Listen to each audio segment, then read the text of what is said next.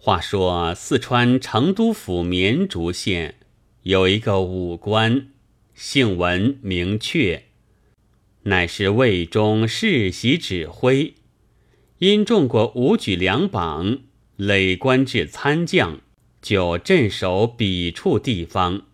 家中富厚，富姓豪奢，夫人已故，房中有一班姬妾。多会吹弹歌舞，有一子也是妾生，未满三周；有一个女儿，年十七岁，名曰飞蛾，风姿绝世，却是将门将种，自小习得一身武艺，最善骑射，只能百步穿杨，模样虽是娉婷。志气赛过男子。他起初因见父亲是个武出身，受那外人指目，只说是个武变人家，必须得个子弟在鸿门中出入，方能结交斯文士夫，不受人的欺侮。怎奈兄弟尚小，等他长大不得。所以一向装作男子，到学堂读书，外边走动只是个少年学生。到了家中内房，方还女伴。如此数年，果然学得满腹文章，博通经史。这也是蜀中做惯的事。遇着提学到来，他就报了名，改为圣杰。说是胜过豪杰男人之意，表字俊清，一般的入了队去考童生，一考就进了学，做了秀才。他男伴久了，人多认他做文参将的小舍人，一进了学，多来贺喜，府县迎送到家，参将也只是将错就错。一面欢喜开宴，盖是武官人家秀才，乃极难得的。从此参将与官府往来，添了个帮手，有好些气色。为此，内外大小却像忘记她是女儿一般的，凡事尽是她支持过去。他同学朋友。一个叫做魏造，字传之；一个叫做杜毅，字子忠。两人多是出群才学，英锐少年，与文俊卿意气相投，学业相长。况且年纪差不多，魏传之年十九岁，长文俊卿两岁。杜子忠与文俊卿同年，又是文俊卿月生大些，三人就像一家弟兄一般，即是过得好。相约了，同在学中一个斋舍里读书，两个无心，只认作一半的好朋友。文俊卿却有意要在两个里头拣一个嫁他。两个人并起来，又觉得肚子中童年所生，凡事仿佛些，模样也是他标志些，更为中意，比魏传之分外说的投机。肚子中见文俊卿意思又好，风姿又妙，常对他道：“我与兄两人可惜多做了男子。”我若为女，必当嫁兄；兄若为女，我必当娶兄。魏传之听得，便取笑道：“而今世界盛行男色，久已颠倒阴阳，哪见得两男便嫁娶不得？”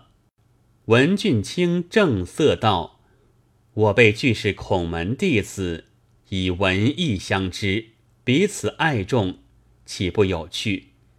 若想着淫逆，便把面目放在何处？我辈堂堂男子，谁肯把身子做顽童乎？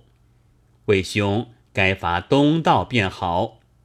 魏传知道，适才听得肚子中爱慕俊卿，恨不得身为女子，故而取笑。若俊卿不爱此道，子中也就变不及身子了。杜子中道：“我原是两下的说话，今只说的一半，把我说的失便宜了。”魏传知道，三人之中谁叫你独小些？自然该吃亏些，大家笑了一回。俊卿归家来，脱了男服，还是个女人。自家想到，我久与男人作伴，已是不宜，岂可他日舍此同学之人，另寻配偶不成？毕竟只在二人之内了。虽然杜生更觉可喜，魏兄也自不凡，不知后来还是哪个结果好，姻缘还在哪个身上，心中委决不下。他家中一个小楼可以四望，一个高兴趁不登楼，见一只乌鸦在楼窗前飞过。却去住在百来步外一株高树上，对着楼窗呀呀的叫。俊卿认得这株树，乃是学中斋前之树，心里道：“颇奈这夜处叫得不好听，我结果他去。”跑下来自己卧房中，取了弓箭，跑上楼来，那乌鸦还在那里狠叫。俊卿道：“我借这夜处补我一件心事，则个。”扯开弓，搭上箭，口里轻轻道：“不要误我。”嗖的一声，箭到处，那边乌鸦坠地。这边望去，看见情之中箭了，急急下楼来，仍旧改了男装，要到学中。看那支箭的下落。且说杜子中在斋前闲步，听得鸦鸣正急，忽然扑的一响，掉下地来。走去看时，鸭头上中了一箭，贯颈而死。子中拔了剑出来，道：“谁有此神手？恰恰贯着他头脑。”仔细看那箭杆上。有两行细字道：“使不虚发，发必应弦。”子中念罢，笑道：“那人好夸口。”魏传之听的，跳出来急叫道：“拿与我看！”在杜子中手里接了过去，正同看时，忽然子中家里有人来寻。子中吊着剑自去了。魏传之细看之时，八个字下边还有“飞蛾记”三小字，想着飞蛾乃女人之号，难道女人中有此妙手？这也诧异。适才子中不看见这三个字，若见时，必然还要称奇了。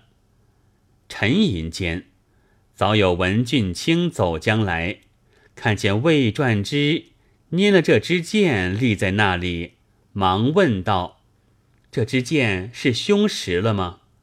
传之道：“剑自何来的？兄却如此盘问。”俊卿道：“剑上有字的吗？”传之道：“因为有字，在此念想。”俊卿道。念想些什么？转知道有“飞蛾记”三字，飞蛾必是女人，故此想着，难道有这般善射的女子不成？俊卿捣个鬼道，不敢欺兄，飞蛾即是家子。传知道令子有如此巧艺，曾许配哪家了？俊卿道未曾许人家。传之道：“模样如何？”俊卿道：“与小弟有些私相。”传之道：“这等必是极美的了。俗语道：‘未看老婆，先看阿舅。’小弟尚未有事，吾兄与小弟做个撮合山，何如？”俊卿道：“家下事多是小弟做主，老妇面前只消小弟一说，无有不依。”只未知家姐心下如何？传知道，令子面前也在无兄帮衬，通家之雅料无推拒。俊卿道：“小弟谨记在心。”传之喜道：“得兄应承，便十有八九了。谁想姻缘却在此之剑上，小弟仅当保此，以为后验。”便把剑来收拾在拜匣内了。俊卿收来束在腰间，转知道：“小弟作诗一首，道义于令子，何如？”俊卿道：“愿闻。”转之吟道：“闻得罗夫未有夫，知机肯许问今无。他年得舍如高志。”珍重今朝金仆姑。俊卿笑道：“诗意最妙，只是胸貌不露，似太谦了些。”转之笑道：“小弟虽不辨似贾大夫之丑，却与令妹相并，必是不及。”俊卿含笑自去了。从此，转之胸中。痴痴里想着，文俊卿有个姊妹，美貌巧艺，要得为妻。有了这个念头，并不与杜子忠知道，因为剑是他拾着的，今自己把做宝贝藏着，恐怕他知音来要了去。谁想这个剑原有来历，俊卿学射时节。便怀有责佩之心，竹竿上刻那二句，故是夸着发矢必中，以暗藏个应弦的哑谜。他射那乌鸦之时，明知在书斋树上射去这支箭，心里暗卜一卦，看他两人哪个先识得者，即为夫妻。为此急急来寻下落。不知是杜子中先拾着，后来掉在魏传之手里。俊卿只见在魏传之处，以为姻缘有定，故假意说是姐姐，其实多暗隐着自己的意思。魏传之不知其故，凭他捣鬼，知道真有个姐姐罢了。俊卿固然认了魏传之是天缘，心里却为杜子中十分相爱，好些撇打不下，叹口气道：“一马跨不得双鞍，我又为不得天意。他日别寻见事端，补还他美情吧。”明日来对魏传之道，老妇与家子面前。小弟十分撺掇，已有允意，玉闹庄也留在家子处了。老父的意思，要等秋事过，待兄高洁了，方议此事。魏传知道这个也好，只是一言既定，再无翻变才妙。俊卿道：“有小弟在，谁翻变的？”魏传之。不生之喜。时值秋为，魏传之与杜子中、文俊卿多考在优等，起送相视。两人来拉了俊卿同去。俊卿与副参将计较道：“女孩家只好瞒着人，暂时做秀才耍子。若当真去相试，一下子中了举人，后边露出真情来，就要关着奏请干系，事体弄大了不好收场，绝使不得。推了有病不行，未度两声只得撇了，自去复试。揭晓之日，两声多得中了。文俊卿见两家报了，也自欢喜。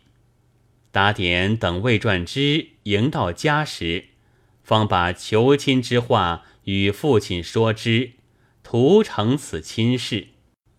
不想安民兵被盗，与文参将不和。时值军政考察，在案院处开了款数，递了一个揭帖，无他冒用国客，妄报功绩，侵克军粮。累赃巨万，按院参上一本，奉圣旨，着本处府院提问。此报一至，文家何门慌作了一团，也就有许多衙门人寻出事端来缠绕，还亏得文俊卿是个出名的秀才，众人不敢十分罗造。过不多时。兵道行个牌到府来说是奉旨犯人，把文参将收拾在府狱中去了。文俊卿自把生源出名，去递投诉，就求保候父亲。府监准了诉辞，不肯照保。俊卿就央了同窗心重的两个举人去见府尊。府尊说。碍上司吩咐，做不得情。三人袖手无忌。此时魏传之自揣道：“他家患难之际，了说不得求亲的闲话，只好不提起。且一面去会试再处。”两人临行之时，又与俊卿作别。传之道：“我们三人同心之友。”我两人喜得侥幸，方恨俊卿因病蹉跎，不得同登。不想又遭此家难，而今我们匆匆进京去了，心下如歌，却是事出无奈。多致意尊翁，且自安心听问。我们若少得进步，必当出力相助，来白此冤。子中道：“此间官官相护，坐定了圈套线人。文兄只在家营救，未必有益。